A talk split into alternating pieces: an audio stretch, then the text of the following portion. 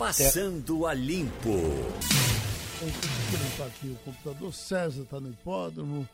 Ganhei seu livro do Natal. Queria que você assinasse. Meu pai, Cláudio Vale, foi seu colega na Rádio Caparibe. Bom, amigo, fale aí com o pessoal da produção. As pessoas sempre passam por aqui e a gente assina com alegria.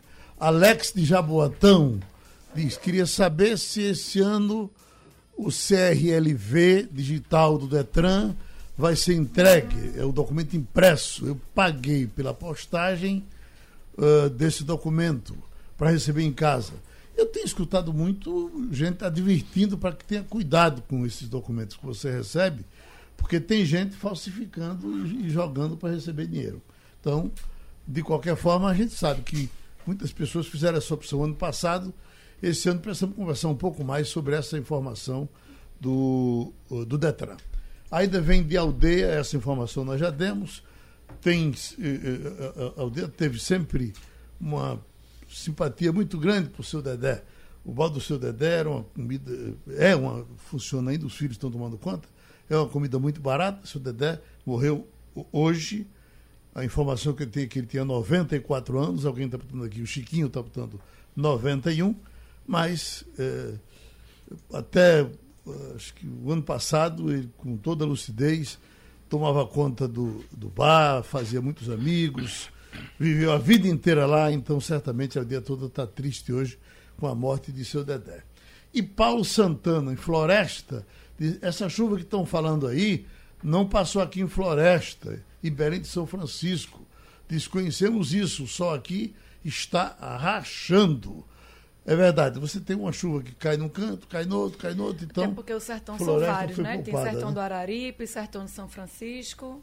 Quando diz sertão, às vezes não é nessa mesma localidade. O sertão de Floresta. Floresta já é, é perto... É sertão de São Francisco, São Francisco né? né? É. Perto de Petrolina, que teve uma chuva muito grande. Quer dizer, perto relativamente Floresta perto. e Belém são pertos, né? Uhum. E ontem até eu perguntava, como é que está o problema da... A... Foi resolvido o problema da água do São Francisco, que estava chegando com dificuldade em Pesqueira, em Senharó e Garanhuns. Júnior de Pesqueira já acabou de me dizer que eh, eh em Pesqueira está normal, uh, o pessoal está recebendo água com tranquilidade, água do São Francisco. Não é brincadeira, uma distância enorme daquela, água vem. O problema é que será cara quando essa água for. Não é isso? Você, você tem essas contas, né, Castilho? Bom dia, Geraldo. Bom dia, Ivanildo. Bom dia, Mirella. Bom dia, ouvinte. Vai ser cara, sim. O, eh, no ano 2019, essa conta já foi de 294 milhões, uhum. que é o gerenciamento do sistema e algumas obras de manutenção, certo? É, quando o governo for cobrar pela água, vai ser uma divisão cara, porque Pernambuco, Rio Grande do Norte, Paraíba e Ceará vão ter que dividir essa conta. No caso de Pernambuco, é, o governo do estado, através da Compesa, fez questão de colocar um taxímetro logo uhum. para medir. Então, a orientação do governo é o seguinte: a gente vai comprar essa água, essa água é cara, e como a gente vai pagar, pelo menos a orientação do governador Paulo Câmara, a gente vai medir logo essa água. Então, essa água entra por cano. Uhum. Não, não sabe exatamente. Pernambuco vai comprar perto de 6 mil metros, 6 metros cúbicos de água para atender todo o estado. Qual é a grande dúvida? Na Paraíba, isso vai ser colocado num rio. Uhum. E aí já fica meio complicado para medir. No Rio Grande do Norte vai para o açude de Castanhão. Esse é um debate que vai acontecer porque, diferentemente de Pernambuco, é, a, o Ceará quer fazer a água chegar em Fortaleza. Uhum. E é muita água, então precisa saber quem é que vai pagar essa conta. Mas gente... Fernando Castilho, além do custo de eletricidade. Sim, bom, isso é, é, é, Bom, essa conta que eu falei de 294 tá milhões. Está incluída a eletricidade. Está incluída já a manutenção do sistema que está rodando. É. Tá vale a, a, informação, Castilho, agora, na verdade, não tem preço, né? Pra, é, não, não tem Para quem viveu sem água por tanto tempo, né? De repente ver essa água chegar. É uma coisa, você vê o nordestino o sertanejo olhando para a água, ele olha com a paixão que Nossa Senhora. Ô, Ivanildo, é uma coisa que me chamou a atenção, é, uma propaganda na televisão, com certa insistência até, chamando pessoas para se inscreverem para um concurso público em Goiânia para uh, disputar 1.200 vagas. Isso num concurso só.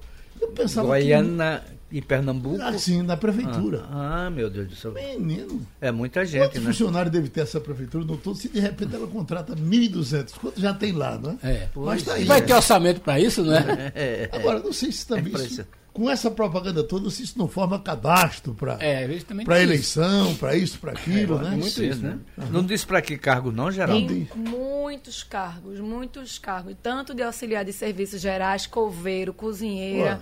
até nível médio e nível Garis. superior, como arquiteto, assistente social, auditor fiscal. De qualquer fiscal, maneira, é muita gente. Eu lembro, há uns seis anos, dez anos mais ou menos, que teve um em Pojuca também, que tinha também um, muitas vagas, que era desde procurador do município, a médicos, a analistas, é, é. técnicos. Às vezes a gente faz essa limpeza. Muita gente é, é, emprestado, que existe essa prática de ser emprestado, e quando vê, você faz uma limpeza, muita gente se aposentando agora, é uma realidade, muita gente correndo aí por conta da reforma da Previdência, muita gente se aposentou. E, e tem teve, outra teve coisa... um tempo que isso virou indústria, né? É. Tem outra coisa, a Chess fez um concurso é, e, e, e se, se inscreveram um milhão de pessoas. É.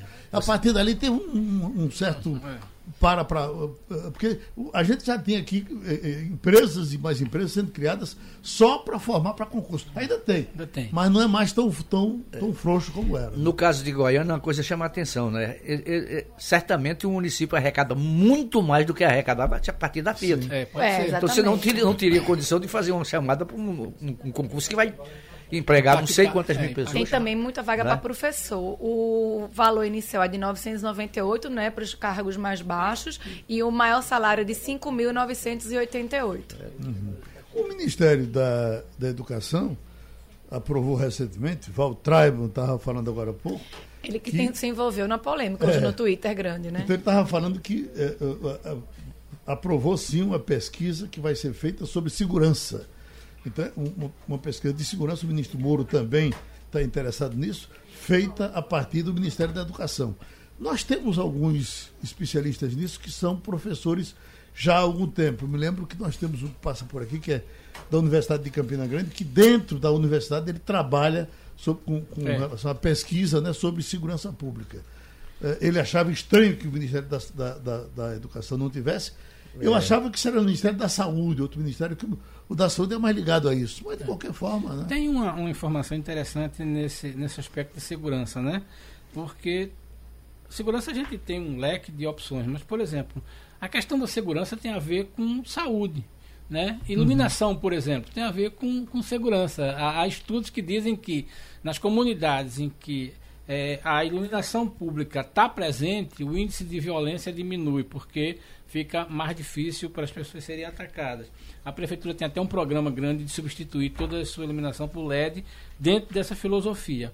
Agora, o Ministério também está preocupado em saber essa questão de, de, de, da segurança, não só nas universidades, mas nas escolas. Né? Esse é um problema muito sério de, de da violência chegando, né, ou, ou, ou, rodeando a escola ou próximo à escola. Eu vi uma pesquisa é, feita em São Paulo é. dizendo que de 10 professores, cinco já haviam sido agredidos na escola. Eu vi essa pesquisa já. Eu também vi loucura, a violência né? interna, no é, caso, essa é diferente de é, né? A violência do entorno e a violência interna interna e a falta de hierarquia que há hoje em dia é uma realidade. É. A gente já publicou aí no Jornal do Comércio vários casos de agressões dentro da universidade, do campus da Universidade Federal de Pernambuco. É. Uhum. Era outra questão de falta de segurança, aí não era de, de, de falta de segurança. mesmo. E porque ainda tem outro problema. Parece que isso né? foi dominado, né? Porque era, Parece, uma, melhorou. Era, uma coisa. Tem uma ronda, né? Uhum porque não se pode entrar dentro do campo sem a, a licença da própria universidade. Uhum. Ah, foi tema da campanha agora da é, universidade, né? Na, então, é, mas eu, eu, não sei se essa, esses índices caíram, melhoraram, mas houve uma época, quando eu ainda dirigi a redação do Jornal do Comércio, que eu recebi muitas denúncias, inclusive de pessoas que vieram à redação, é, estudantes, dizer que era preciso que se colocasse mais gente, porque principalmente à noite é, ninguém tinha segurança é no campus. É, e a universidade é um campus muito, muito amplo, né? E é muito. É, mesmo que tenha a movimentação de ondas, mas depois das 9 horas da noite é muito complicado. Fica escuro, é verdade. Muito, fica muito escuro. escuro. Eu estudei lá pela manhã, mas quando tem alguma coisa que você tem que fazer à noite, faz até medo, porque é muito escuro. E às vezes você tem que sair do Cefit ali, a Cefit ali, que é letras, para a biblioteca, tem é. biblioteca economia, anda em um, em um bocadinho bem é, é. assustador. O prefeito do Rio, por ser evangélico, o pessoal dizia, quando ele assumir, como é que vai ser? Como é que ele vai tratar o carnaval? Não sei se foi a popularidade ou a impopularidade dele que acelerou, mas tem aqui uma manchete. Crivella amplia o carnaval oficial do Rio para 50 dias. O ano, o ano passado, no carnaval, ele viajou. Viajou, estava é, fora do eu país. Eu fiquei impressionada como o carnaval do Rio vem tomando uma nova roupagem. A gente podendo dizer assim, inspirada inclusive no carnaval pernambucano. Porque carnaval do Rio, pra gente, até outro dia era escola de samba. Uhum. E agora não. Há cinco anos que vem crescendo esses bloquinhos, como a gente existe aqui em Recife, até vem diminuindo muito. Porque você via lá na Zona Norte, tinha muito, em Boa Viagem tinha muito, e foi proibido. Então agora na Zona Sul do Rio tem muito bloco, Geraldo. Muito bloco de rua. Os outros carnavais estão ficando cada vez mais parecidos São com Paulo o carnaval também. de Pernambuco. É. São Paulo é cresceu tá muitos blocos de rua. Você vê é, o seu Valença, que é nosso artista pernambucano, ele puxa um bloco em São Paulo no domingo da semana, da semana pré, que é lotado, muita gente em São Paulo. E esse formato de carnaval de rua, de bloquinho, vem atraindo muito fulião, tanto carioca como paulista. É, Repare só, o carnaval de rua no Rio de Janeiro, você tem razão. É, praticamente se resumir a banda de Ipanema. Uhum. Você tem a banda de Ipanema e as escolas de samba. Não é? Mais para a Zona Norte, o pessoal ainda mais, muito, muito mais conservador em relação aos costumes dos carnavais antigos, ainda se reunia em alguns blocos e alguns mas mas era o grande evento realmente eram as escolas de samba. É, e... Só para só para completar, Ivanildo, é, você tem razão e essa coisa tem a ver com a economia e tem que a ver com a indústria de bebidas. Semana passada eu recebi uma informação da prefeitura de São Paulo dizendo o seguinte: foram encerradas no dia 31 de dezembro, Geraldo, as inscrições para é, desfile de blocos que eles chamam de blocos alternativos lá, tudinho. Escreveram-se 988 agremiações. É, um bocado de gente. É o quase o dobro. É do, o recorde, né? É, o quase o dobro do que foi o ano passado, com 496. Aí qual é o lado importante disso aí? É o seguinte, aqui em São Paulo, né, não se faz esse tipo de bloco para reunir menos de 20 mil pessoas. Uhum. E as indústrias de cerveja já começaram a olhar isso aí. Então, o resultado, o foco do investimento da indústria de bebidas, que era Salvador e Recife, agora está sendo deslocado para São Paulo. Tá entendendo? E veja bem, só que tem uma vantagem, a sede das companhias é em São Paulo. Então, de certa forma, a gente vai ter muito mais dificuldade Sofrer, de captação de, vender, né? de recursos para vender. Por quê? Porque a, a, as empresas vão botar muito mais dinheiro nesses blocos aí. E é muito mais barato. Porque... Mas as, as, as cervejarias já investiram no, no Carnaval de Rua do Rio de Janeiro no desfile das escolas, é, né? Claro, né? Pesado, Agora, né? vale destacar que esse ano, é, Vanildo falou que Crivella viajou no ano passado, no carnaval. Esse ano, provavelmente, ele deve também. É, são as, as saídas enredo das escolas de samba da primeira divisão e quase todas têm tom político, sobretudo com críticas ao presidente Bolsonaro e a, ao prefeito Marcelo Crivella. Então, a Mangueira vai vir, que Mangueira, acho que ela foi a campeã no ano passado. Foi. Ela vai vir com um, um enredo que mistura religião, liberdade, censura e política, né? Então, assim, vai vir extremamente forte, sobretudo com os ataques dessas duas personalidades políticas. Significa que Joãozinho 30 fez escola, né? Quem começou isso aí foi Joãozinho 30. Com aquela imagem do Jesus amarrado no plástico, né? O jornal está publicando hoje que uh, a data prévia vai ser enxugada. Eu vi né? isso. E, e vai, vai, aqui no Recife, né, vai uhum. me chamou muita atenção. Vai demitir 14% dos servidores, que é para poder deixar mais enxuta. Agora você imagina, ao todo, é, e ela funciona em 20 unidades no Brasil todo, ela tem 3.360 empregados. Aí eu fico lembrando que a Veja trouxe o Palácio do Governo, tem 3 mil. Tem, tem 3, só no Palácio do Governo tem 3 mil. Né? Esse, então, é. e, e, não se fala em enxugar. Né? É, esse negócio da, da data prévia é a chamada modernização do setor de previdência, que tem duas situações complicadas, Geraldo. Uhum. Primeiro é o seguinte, e é uma coisa que a gente falou pouco. Hoje, 95% dos serviços do INSS, é, ele não quer que você vá na agência. Ele resolve tudo pela internet. E então, por telefone, né? Que você liga para marcar. o 195, certo? E aí, qual é o problema? É que os 5% tem retaguarda de gente. Uhum. E aí, aí tem que ser verificado, porque o INSS já faz pelo menos 15 ou 20 anos, ele digitalizou, Ivanildo, todas as informações que as empresas mandaram para ele. Então, quando a pessoa vai se aposentar, o cara diz assim, eu vou lhe procurar, tem um negócio chamado é, certidão de tempo de contribuição, que é o documento que mais se pede no INSS. Eu tá, Paulo Perazzo pode poder falar daqui a pouco, mas veja bem, mas é interessante porque como o INSS atualizou isso. Uhum. E quem fazia esse serviço é a DataPrev. E agora a evolução está muito grande e, e, e, a gente vai ter, vai ter que ver o seguinte. Isso era tudo feito manualmente, mesmo na informatização, agora está muito eletrônico. Então, a gente vai ter oportunidade, mas aí mostra como a tecnologia é. começa isso. Eu ia perguntar a você, Castilho, se ainda existe hoje necessidade dos trabalhos, dos serviços que o SERP prestava ao país, como prestou anteriormente.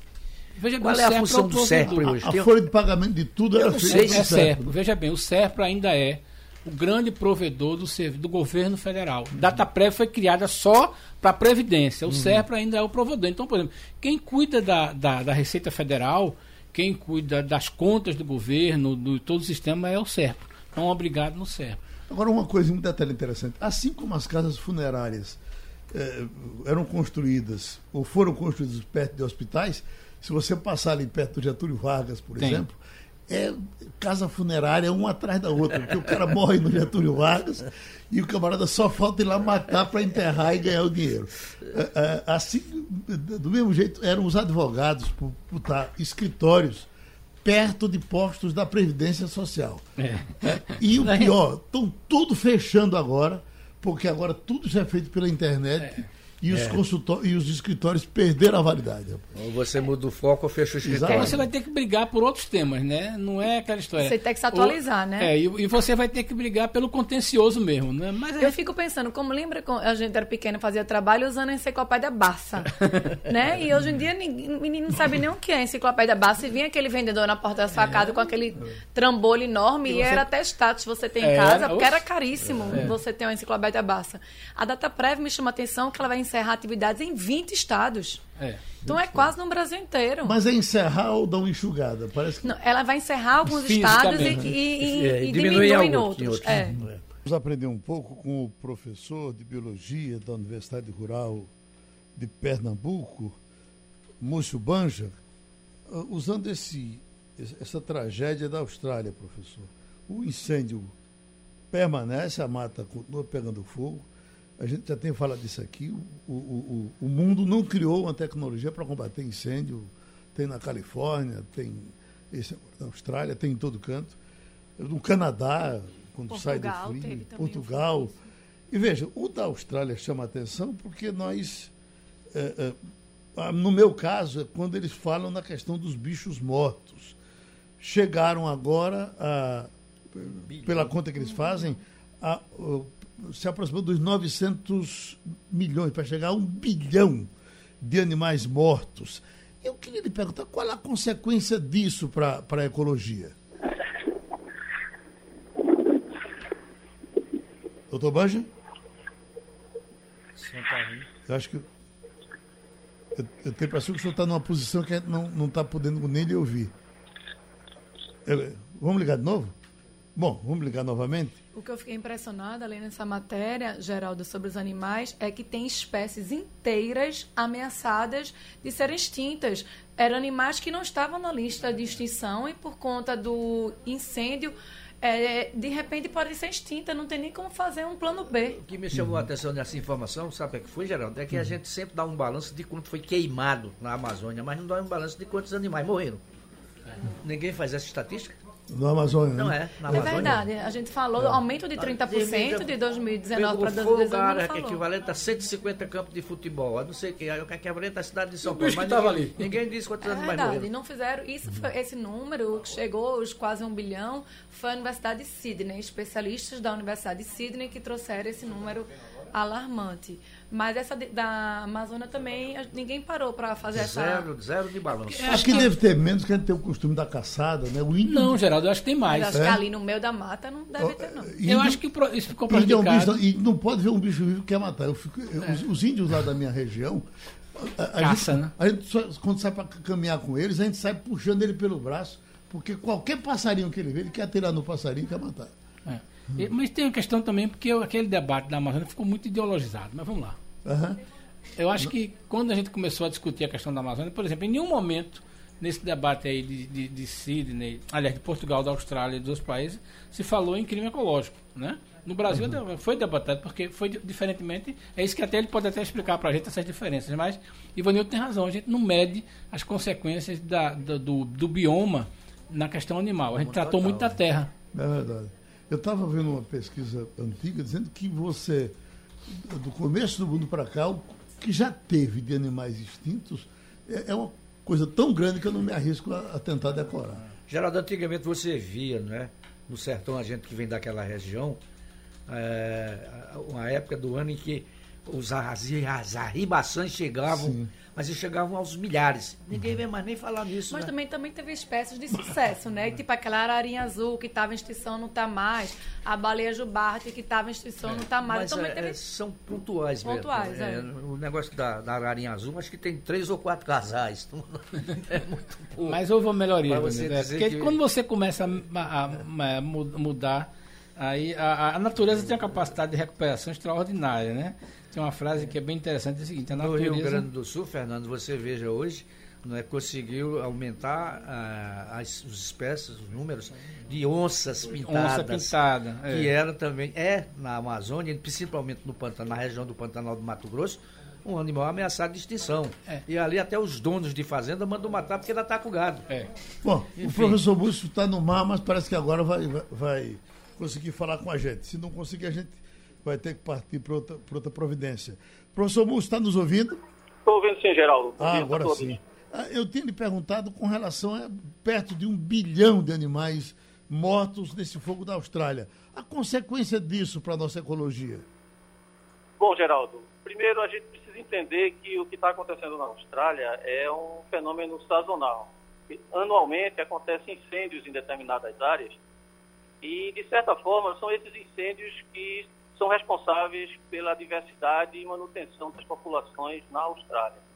O problema agora é que esse incêndio está numa dimensão bem maior e essa dimensão do incêndio, pela durabilidade e pela área de extensão de onde o fogo está alcançando, é preocupante porque atinge os animais e mata os animais a partir de dois processos. Primeiro, diretamente pelo fogo mesmo, os animais que são queimados e depois o habitat do animal que é destruído e falta alimento.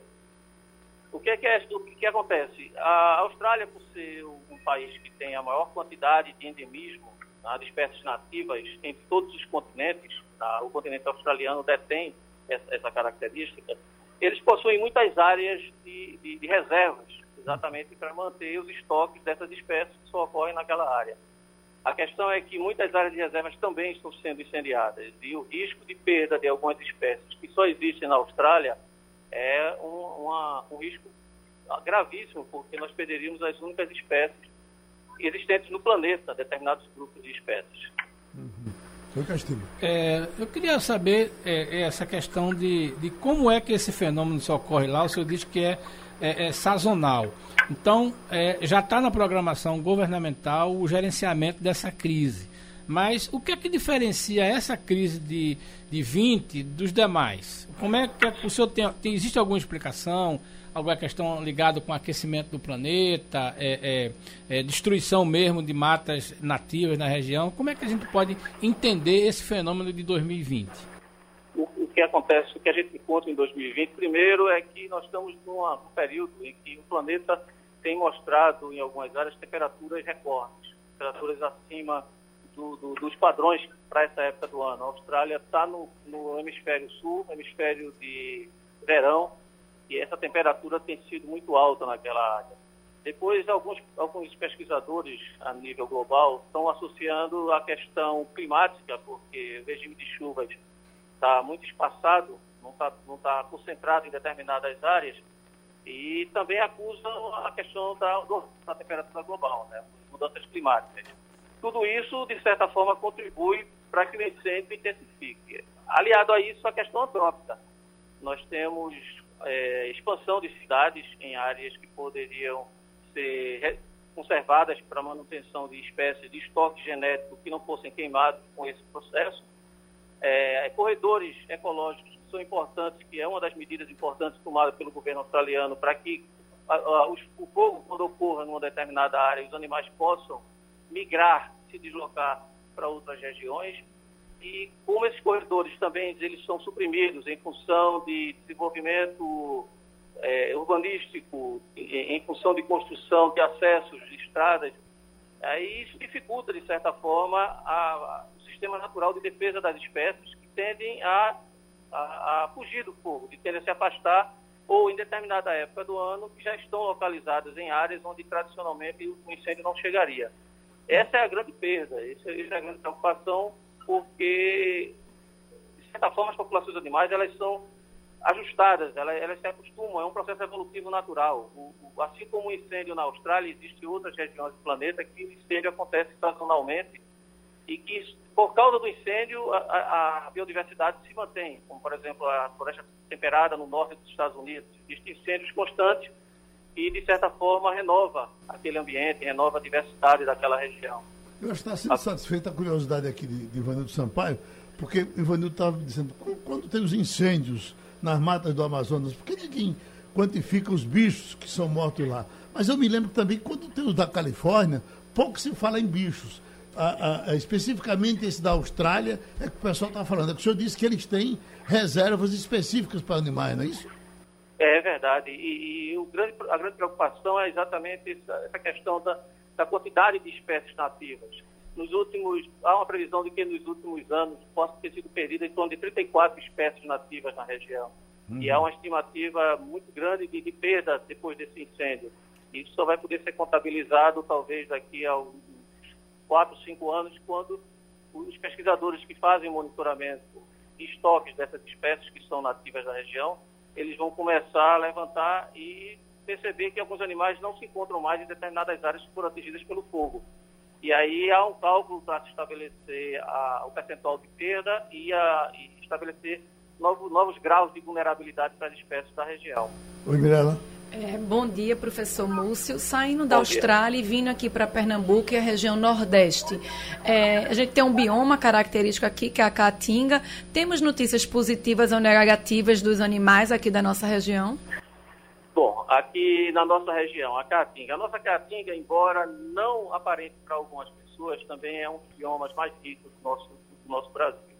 E, assim como a Austrália, guardando as devidas proporções, né? A nossa Caatinga é um bioma único, uma região que existe única no planeta e no nosso Brasil, localizado dentro de, de algumas coordenadas que estabelecem um clima chamado de clima semiárido.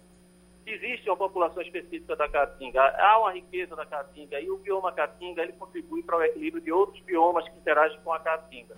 O que é que a gente tem de vulnerabilidade hoje em relação à Caatinga? Primeiro, o risco que nós corremos com o processo de distribuição de água de São Francisco na região da Caatinga e que a, a vegetação tradicional de Caatinga seja alterada, seja modificada para uma monocultura qualquer. E aí a gente vai começar a perder, do ponto de vista florístico, componentes que são naturais da região. E, evidentemente, que a fauna que acompanha, que usa a vegetação como alimentação, como refúgio, como recurso de sustentabilidade esse é um grande problema, sabe, que a gente precisa acompanhar. É, tem uma outra discussão que está surgindo no nosso Estado, né, em, em, relação à instalação de fontes alternativas de energia para o sertão, aqui no sertão pernambucano. Também é preocupante, porque vai haver supressão de área de caatinga, vai haver modificação de, de distribuição de água, de eliminação de água, de aumento de temperatura de água de descarte. Isso tudo precisa ser muito bem estudado porque assim como a Austrália tem seu nível de vulnerabilidade, a nossa caatinga também tem um nível de vulnerabilidade bem, bem específico. Oi. Professor, eu não sei se eu entendi bem, mas quando o senhor falou que os incêndios sazonais na Austrália ajudam a manter o equilíbrio, isso significa inclusive em relação aos animais? Sim, tem inclusive. Superpopulação? Isso, isso, perfeito. O que acontece? O incêndio faz parte de um processo natural. Aliás, incêndio, inundações, é, terremotos, vários distúrbios são, são, que sejam de origem natural, fazem parte de, de um processo que vai mexer com o que nós chamamos de variabilidade animal. A variabilidade é matéria-prima da evolução. Sem variabilidade não há evolução. E quando o incêndio atinge uma determinada área e mata alguns animais, na verdade ele está selecionando animais que conseguiram sobreviver desse incêndio para que eles tenham uma carga genética que no futuro vai distribuir uma carga genética provavelmente mais adaptada a novas condições de incêndio. Então, esse é um processo natural. O, o, a, a, ecologia, o processo biológico e a riqueza biológica, ela é estabelecida por uma pressão natural, sobretudo da, da natureza. Eu estava lendo uma pesquisa, se o senhor confirma isso, que o que mais mata no mundo não é a cobra, não é a onça, não é o leão, é o mosquito. Mata gente. É isso mesmo? É, é verdade. O mosquito, existem várias espécies de mosquitos que são vetores de doenças graves. Uhum. Quando a gente tem um desequilíbrio, por exemplo, quando nós sofremos um grande desequilíbrio num recurso hídrico, como o rio, como aconteceu, por exemplo, em Brumadinho, em Brumadinho qual é grande, a grande preocupação para a gente no futuro? É que as espécies naturais que faziam o controle biológico dos mosquitos na mata, elas deixam de existir. E aí as populações de mosquitos aumentam, se dispersam, atingem a área urbanizada, se contaminam com a própria espécie humana ou com animais silvestres e saem distribuindo para as populações. Não é à toa que depois dos últimos dois grandes desastres que nós tivemos com o rompimento de barragem, nós perdemos muito de recursos de peixes e de, de anfíbios nas regiões dos rios. Isso, de certa forma, desequilibrou, do ponto de vista sistêmico, as espécies de mosquitos que hoje estão diretamente ligadas à transmissão de vários tipos de doenças. Uhum.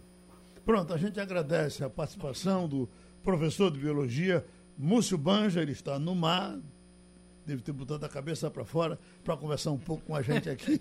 Nós estamos sendo ouvidos em Israel pelo nosso Mário Roberto, pelo Mário Roberto Melo, ele disse que a gente falando aqui do incêndio da Austrália, o maior incêndio que já teve, parece que em 2012, em Israel, uma coisa calamitosa, os Estados Unidos mandaram um super jumbo e o super jumbo é, é, ajudou a apagar o incêndio que eles pensavam que ia acabar com tudo. É, mas, olha, Mário, os incêndios de, de, de, da Califórnia também ficam lá rolando tempos, muitos tempos, e os Estados Unidos não conseguem dominar. Né? Muito, muito. É. Califórnia todo ano tem.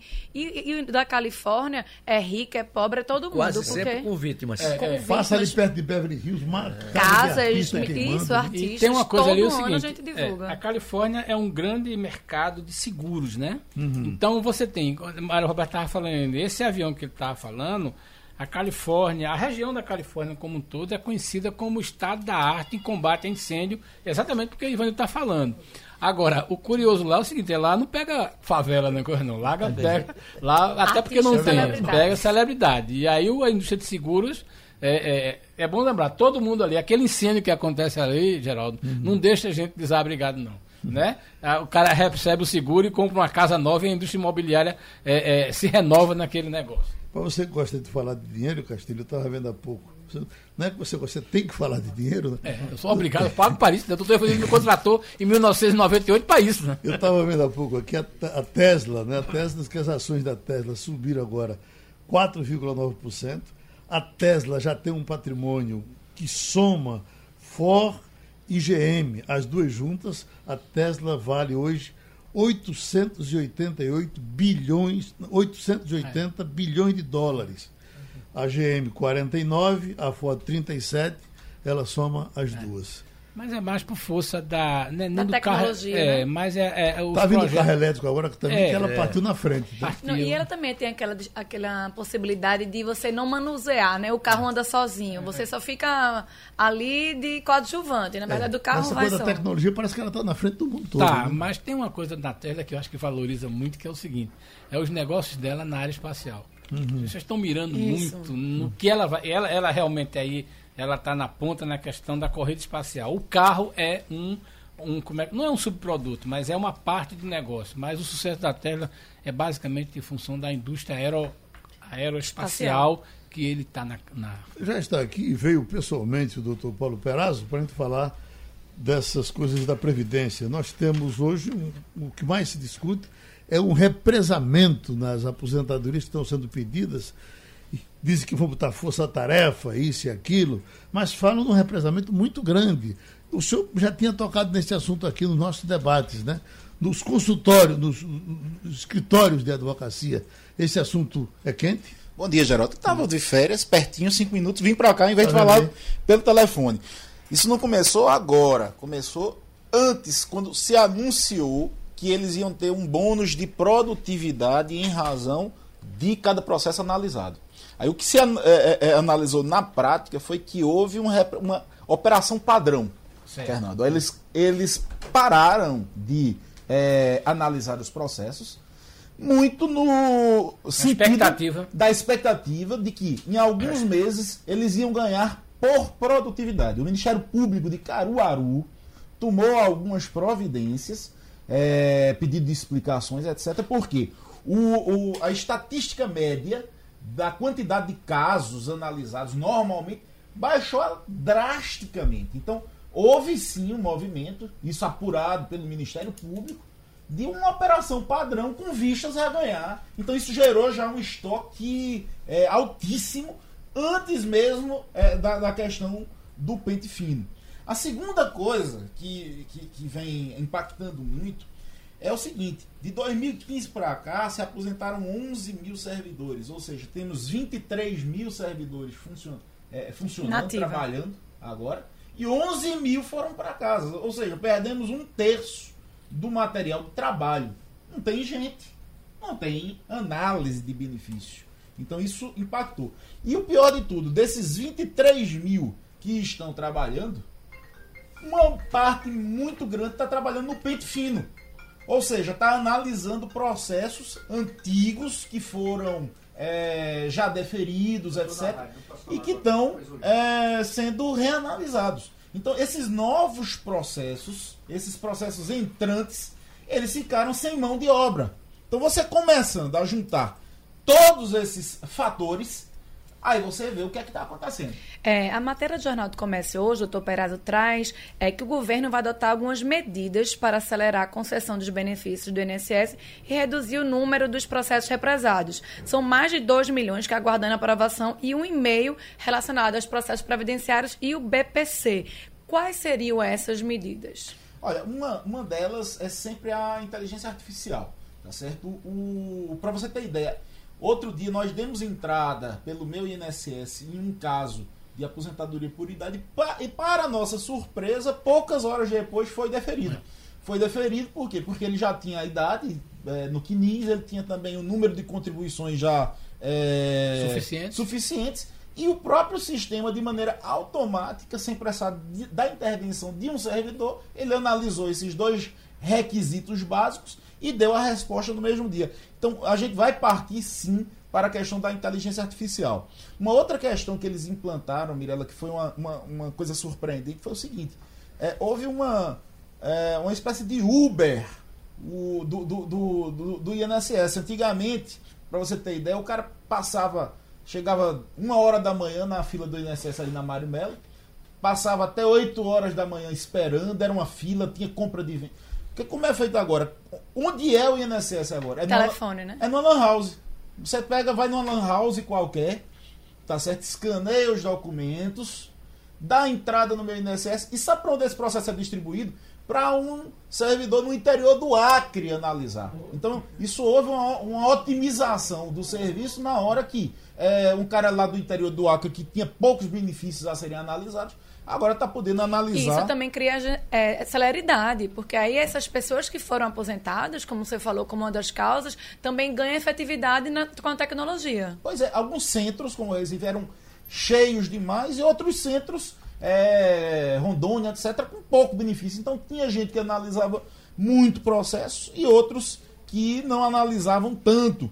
Então, assim, está havendo esse, é, essa questão. Agora, você falou, Amarela, numa, numa, num aspecto importante, foi o seguinte, a reforma foi, da Previdência foi aprovada em outubro, e até agora a data prévia, que é o sistema de informática, é o órgão de, de informática, não criou Não escreveu, né? o, Um sistema, sistema, para esse novo, com a nova regra. Exatamente, para analisar se você tem direito às regras de transição, se você tem direito, é, é, se- ao invés de usar 80%, usar 100% dos salários. Ou seja, esses sistemas ainda não foram criados. Então, todo mundo que deu entrada de outubro para cá, querendo utilizar as novas da- eh, regras da Previdência, simplesmente nem existe sistema. Então, vai ficar na fila por muito tempo. A As- previsão. a- não, não, não, não sei de previsão. A única chance para quem quer escapar, e que isso as pessoas estão entrando muito na justiça, é, a- é o seguinte: É, depois de 60 dias, caso o INSS não dê a resposta, você pode entrar ou com mandado de segurança ou então com a ação. É, e o, o, indeferimento é um indeferimento tácito, ou seja, você deu entrada, o INSS tinha 60 dias para responder. Não respondeu, é, é como se ele tivesse de forma tácita, de forma calada, dito que você não tem direito. Então muita gente está procurando o judiciário depois de 60 dias. O pessoal da justiça é que não está gostando muito disso. É. Porque tá... Está judicializando a Previdência. Exatamente. E é uma, uma causa pequena, uma causa pequena que dá muito trabalho, mas que o valor é, não é. Não é, não é nem isso, é porque é o seguinte: 80% dos casos iam ser deferidos. Iam ser deferidos. E não, não iria precisar da intervenção do judiciário. Então o judiciário está fazendo, às vezes, do é servidor do INSS que deveria estar trabalhando e agora quem está trabalhando é o servidor da Justiça. Então isso está trazendo um incômodo muito forte. Mas tem gente que não pode aguardar um ano para receber. Doutor então, Paulo, tá tomando... não, não, tem um quê de má vontade do governo também para demorar? Esse represamento não, não, não, não, leva a alguma economia ou não? Quando... Na verdade, não fica, Geraldo, só para completar a tua uhum. pergunta. Na verdade, não está criando uma. Porque essa despesa é vida. Sei. Então não vai criar uma bola de neve financeira, não? Não vai porque é o seguinte, é exatamente. Se ele não defere hoje, ele for deferir daqui a um ano, ele vai ter que pagar, inclusive com juros. Sim. Então, assim, vai ter uma. uma, então, uma, uma Propriamente fica valendo. Fica valendo. Então, uma razão. É até pior, talvez. É uma razão de, de, de ordem material, poucos, poucas pessoas para fazerem, sistema que precisa ser melhor aperfeiçoado. Falou-se numa força-tarefa, né? O governo federal falou-se numa possibilidade de uma força-tarefa trazendo é, é, funcionários de outros servidores de outras localidades para alocar no INSS e até contratar terceirizados para agilizar. Olha, para você ter ideia, o, o, concurso público vai acabar. Vai acabar. Por quê? Porque é, depois que houve a terceirização para entidades públicas, vocês vão ver, na prática, ninguém mais vai fazer um, um concurso público se você pode terceirizar. Então vai haver terceirização. É, alguns órgãos que hoje estão sem função praticamente, eles podem ser readaptados em outra, em outra é, função como essa no INSS. Então vai haver sim uma mexida nesse jogo de xadrez. Mas por enquanto o que eu vejo é muita gente se lamentando. Um deles é nosso amigo é, Daniel Bueno, que meu Deus do céu, um ano e não saiu meu pedido de benefício. Ou seja, dói, porque o cara precisa comer e não tem, e não tem é, é, nenhuma fonte, nem expectativa de quando vai sair. Então, às vezes é necessário recorrer à justiça. Eu tenho uma pergunta mais sobre essa questão da data prévia. É, é, no, exatamente no dia em que está se falando na questão da força-tarefa, está né, tá se falando na informação do plano de carreira da data prévia. A gente pode falar na questão da obsolescência da, da companhia, quer dizer, ela, primeiro, está muito claro que ela não teve capacidade para reagir a essa mudança, que é uma mudança colossal na, na, na, na gestão pública da Previdência. Mas é, é, essa coisa tem a ver na, na dificuldade da DataPrev com a expectativa do bônus, eu acho que é a, é a combinação perfeita que aconteceu. O, o, bônus ele, ele atrapalhou, mas começou depois a ajudar porque eles começaram a se empenhar. Está sendo pago. Está sendo pago eles começaram. Agora, é, é, isso que eu falo: qualquer, qualquer setor público, o cara trabalha, a trabalhar apenas seis horas. Não há muitas vezes essa, é, é, essa modificação. Eu, eu entendo que no futuro, sim, será é, terceirizado por grandes empresas de tecnologia podem fazer esse serviço sem necessar, necessitar necessariamente é, é, de um corpo técnico para fazer isso para o governo. Agora, essa informatização vale também para o homem do interior, eh, para a aposentadoria rural. E o pessoal rural tem a me... já já já está sabendo manejar com isso também, doutor? Tá, Quando é... precisa usar a internet? Olha, é, o que, é que eles fazem? Eles vão através dos sindicatos é, prefeituras criaram também os centros para fazer o escaneamento. Uhum. Não não está havendo problema mesmo no interior. Sempre numa cidadezinha pequena tem um, um, despachante, eu tenho um, um, sindicato que sabe fazer. Não está havendo problema quanto a isso. O que está havendo, o problema que eu estou vendo é o seguinte: por não ter servidores, eles não estão fazendo mais entrevistas. É, a, a entrevista rural acabou. Então, assim, estão analisando. Às vezes é um cara do Rio Grande do Sul que não conhece a realidade daqui, vê apenas a documentação então está gerando também muita questão de indeferimento, Geraldo. O sistema está sendo derrubado, o antigo, e está sendo reconstruído um novo sistema. Então, por isso acaba tendo essa dificuldade de implantação. É, o governo Bolsonaro, quando ele se elegeu, uma das é, premissas que ele colocava na campanha era extinguir social. Ele chegou a falar sobre isso, que agora em 2020 ele extinguiria esse modelo que foi criado, né, esse site que a gente pagava a união dos benefícios. Você acha que vai mesmo é, terminar, se extinguir esse social? O E-Social, sim, ele vai acabar, mas vai ser substitu substituído por outro sistema, porque é, isso aí envolve é, estatística de empregabilidade, se tem muita empregabilidade, se tem pouco, quem está cumprindo, quem não está cumprindo. Então a ideia é boa, agora o sistema é difícil, é burocrático, e aí a gente Nada precisa... intuitivo. Exatamente. A gente precisa de um sistema mais é, amigável. Amigável, mais. Ah, mais pessoa... de fácil, até para a pessoa física mesmo. Eu, particularmente, tenho muita dificuldade de usar o e-social, até para achar um pagamento de férias, você não sabe. Eu tenho que usar um, um mecanismo de Google para aprender a fazer, porque eu acho muito difícil de usar o e-social, fora quando não está funcionando. É porque ele cai muito. As pessoas dizem que o e-social foi uma combinação perfeita de contador com auditor da Receita Federal. Uhum. Na verdade, ele é muito bom para informar a Receita tudo que está acontecendo na empresa. Então, por exemplo, a gente pode dizer seguramente hoje que o INSS, aliás, que a Receita Federal sabe muito mais de qualquer empresa brasileira do que o seu dono. Porque as informações estão todas lá, essa coisa é muito forte. Agora, Começam a fazer inteligência artificial. Né? Aí né? começa a ter problema. Exatamente. O objetivo era, era pegar fraude, grande fraude. O problema é que acaba pegando a pequena. Doutor Perazzo está cheio de gatinha querendo passear com o senhor aí na frente, tá certo? Um grande abraço. Muito obrigado. E a gente se fala. Eu acho, Castilho, que isso aqui dá uma certa explicação para a coisa do juiz eh, de garantia e o interesse do, do, da classe política em cima disso.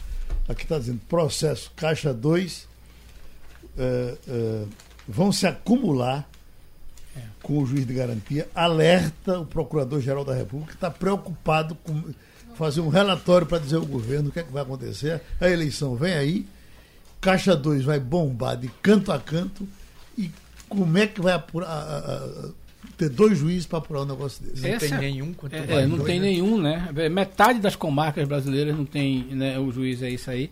Eu acho que essa história do. Eu só me preocupo na questão do. Eu não sou advogado, não tenho nenhum conhecimento, mas tem uma coisa que me preocupa como cidadão, que é o seguinte: qual foi a origem do pedido do juiz de garantia? Uhum. Ninguém consultou o judiciário, ninguém consultou as entidades, não. Alguém achou o seguinte, exatamente o que está aí, alguém preocupado em, em, em, como é que chama? Que e, o móvel de que o juiz Moro ou que o, os juízes que estavam na operação da Lava Jato e nas outras né? investigações que davam velocidade cortar o taxímetro dele. cortar o taxímetro. Então é, o móvel foi esse aí. A gente olha a ver claramente os personagens que estão envolvidos nisso lá dentro do Congresso vai muito nessa linha. E é muito preocupante. Claro que vai ter que ser implantado vai ter que ser feito. Agora veja bem o móvel não foi uma melhoria da justiça né uma celeridade na justiça. Foi o fato de que um juiz estava sendo sério demais e ninguém estava controlando ele. No fundo, no fundo, o, o, no caso da, da, corrupção, o juiz de garantia controla o juiz que está da causa. Eu já escutei uma tese, Fernando, que não teria sido em cima de Moro, nem, nem do passado, que até porque Moro não é mais juiz, é, é pronto, ministro. Digo, não, não. Mas sim do, aquele juiz do Rio de Janeiro, Bretas, né? Pronto, pode que é ser. é extremamente duro em relação aos processos que julga.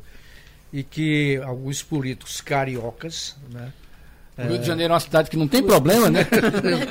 então, então, jogaram esse, esse jabuti aí, que é o juiz de garantia, e terminou sendo sancionado pelo presidente Jair Bolsonaro. A, a visita do, do presidente do Supremo Tribunal Federal, Dias Toffoli, ontem no Recife, ele veio aqui fazer visita aos poderes judiciários, aqui, né? Ao TJ, ao TRT 6, ao TRF 5 Hoje, inclusive, ele continua aqui, vai visitar o Porto Digital. Ele se mostrou otimista em relação aos juiz de garantia disse que provavelmente vai ser aplicado no prazo, que é 23 de janeiro deste ano, e que há a criação de um grupo de trabalho envolvendo membros do Judiciário, Ministério Público, para, é, e inclusive a academia, para tentar achar uma solução da aplicabilidade. Ô Mirella, agora, se, se isso é inevitável, a gente da sociedade tem que brigar o seguinte: se existir que exista para todo mundo. É, todo é mundo. sim, claro. Mundo, né? Sim, claro. Uhum. Agora, o próprio Toffoli já disse que isso não tem efeito retroativo. E Seria é daqui para frente. Para o futuro, para os né? novos, é. para as novas ações. projetos. Eu me lembro de um tempo em que São José do Egito, Itapetim e Tuparetama três municípios que estão perto, e eu, eu nasci em São José do Egito, havia um juiz para as três comarcas. Um único juiz, porque não tinha, faltava, faltava Itapetim e faltava Ituparitama. Que é juiz substituto, E- né? Era, era- que era juiz substituto. Na verdade, Ivanildo, tem uma coisa que eu, eu já falei, os nossos ouvintes sabem da minha opinião, eu digo sempre isso aqui. A coisa que mais me preocupa nisso é o seguinte, é como o judiciário, né, é, e os próprios poderes mesmo evoluíram na questão de reservar mais recursos para pagamento de salário e menos para infraestrutura. A gente vê uma coisa muito comum, por exemplo, muito comum é, o TJPE, aliás, não é o JPE, mas os tribunais pedirem ao executivo verbas extras para inaugurar, para fazer instalações. Né? Por quê? Porque o volume de salário ficou tão comprometido que as pessoas é, é, é, tão, tão, não tem mais dinheiro para isso. Mas repare Então- só, esse negócio de pedir verba extra também, eu não sei como é que esse pessoal pensa. Havia necessidade da, da Assembleia Legislativa de Pernambuco ter aquele anexo que é muito maior do que a É Assembleia. isso aí. e Então, foi eu- feita para ter 100 deputados. Olha que situação. Sabe por quê? Porque ninguém controla. Eu acho muito preocupante isso. Por exemplo, a Assembleia, o Poder Legislativo em Pernambuco custa um bilhão, Geraldo. Quando junta o Tribunal de Contas e a Assembleia, custa um bilhão. É, veja bem, parte desse dinheiro poderia ser transferido para o Agora, Judiciário, para tem- belas instalações. Acabou de pra- tomar posse o novo presidente do Tribunal de Contas. Quantos funcionários tem o Tribunal de Contas? Ele tem, eu não tenho esse número exato, não, mas ideia. sei que ele custa exata, muito próximo do que custa a Assembleia. Tá entendendo? Somando os dois, dá 1 bilhão e 78 milhões É por ano. O Entendeu? Estado tem condição de Aí é isso? aquela história. Tem certas coisas que a gente precisa analisar isso. Olha, essa manchete aqui, ministro diz que vai propor instrumentos para conter preços de combustíveis até março. Até o secretário nos dizia aqui que ia para uma reunião que eles estavam chamando, não é? Eu estava ouvindo o Castilho ontem, dois economistas conversando, e eles dizendo que é, é preciso ter preocupação com isso por conta da, da inflação no- sendo alimentada aos poucos. E a gente tem ela pipocando depois. A gente corre esse risco. Eu acho que. Lembra ontem que o nosso entrevistado, que foi diretor da NP, Sim. né? Ele disse o seguinte: olha, tem muita informação aí que a gente vai ter que conferir depois. Eu acho que o governo está jogando muito para a plateia.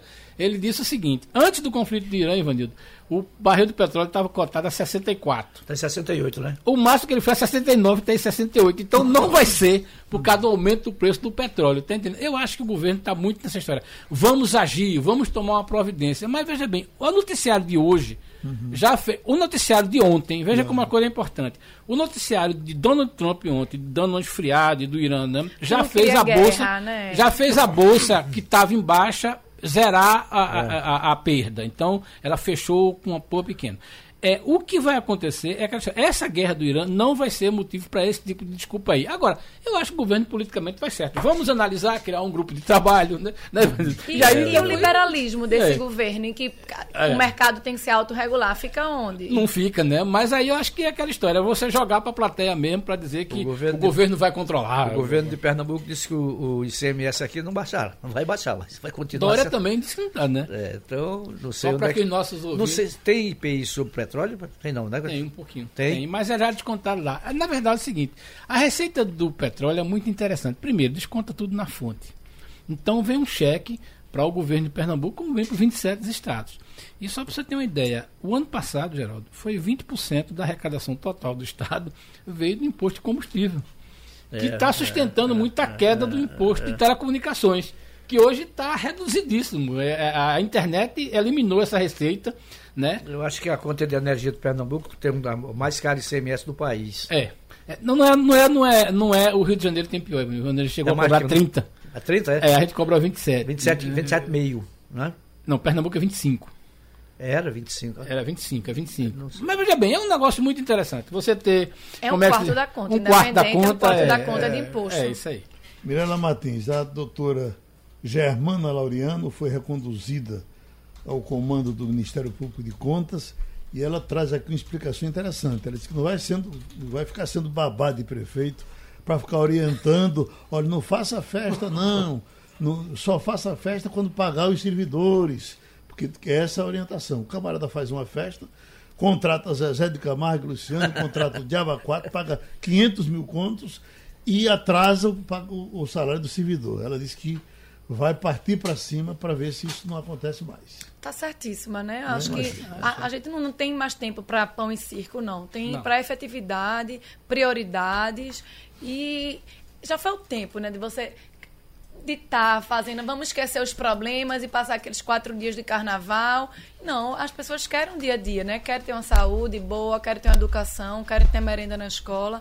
Ela está certíssima. Agora, e, e o que, é que tem de novidade com relação aos saguins que estão morrendo? Pois é, rapaz, ainda é uma. bichinhos. é- é- Uma incógnita ainda, né? Não Você tem... que é morador de aldeia, diz o quê? Existem várias hipóteses, Isso né? acontece, isso acontece no, no- no condomínio Alvorada, pelo menos foi o que primeiro observou, é um pessoal muito atento, né? E pode, deve estar acontecendo por lá em todo canto. Não, não deve se, se inserir somente no Alvorada, deve ter nos outros também. E essa preocupação, porque 14 saguins, lá tem saguim demais, né? Agora, muitas, eu, por exemplo, atrás de casa eu tinha um lugarzinho que eu botava banana para o saguim vir para comer e tal. Mas quando o cara botou vendendo para matar os ratos, o saguinho ficou com medo. Oh, coitadinho, é. Não voltou mais. Eu sei que não vai mais por lá. Mas tem, tem muitos amigos que o saguinho vai na casa dele, o cara bota uma bananinha aqui para ele comer. Eu espero, fico até na esperança que seja uma contaminação com um alimento desse. O- a, a Secretaria de Saúde está recomendando para que não se dê alimento a ele. Isso. Deixa que ele vá comendo lá por fora. É, Eu conversei com Cíntia Leite, que é nossa especialista em saúde, e ela foi para essa coletiva e ela disse que não tem nada definido ainda, são várias hipóteses, desde próprio envenenamento a um vírus de herpes, ao vírus de febre amarela, ainda está na fase da hipótese. É muito cedo para a gente né, levantar alguma coisa. Esperamos todos que seja algo mais fácil de ser é, contornado. Estranho mesmo, Mirella, essa concentração, porque tem em todo canto lá. É estranho que seja essa concentração exatamente num condomínio só, o lado Então, talvez do a, história- a hipótese do envenenamento talvez seja, Seja mais, mais plausível, plausível. né? 13. Aham. Interessante, lá eu tenho uma casa em Gravatar e no nosso condomínio tem alguns pés de algaroba, antigos, muito grandes, que foram preservados quando o condomínio foi feito. Tem muitos saguões lá, gente. E, e- Também, e né? interessante é que eles são, são extremamente mansos, chegam não é, na porta de É, às casa. vezes eles entram na casa, É. eles atrapalham até a vida eu tô A convivência humana já foi mano. O bom é reforçar que não se deve maltratar, nem se deve matar, porque né, pra não, tem que esperar ter a- o resultado dessa E que a avaliação. doença não é dele, ele, Isso. ele apenas dá o Contraiu, recado. Né? isso. É Essa é uma coisa muito importante. Né? Isso. As pessoas só estão sabendo que tá- estão correndo esse risco por conta deles, né? porque eles estão morrendo. Né? É. Eles morrem na frente Isso. e se você brincar, vai atrás. Quer terminar? Terminou o Passando a Limpo. Passando a Limpo.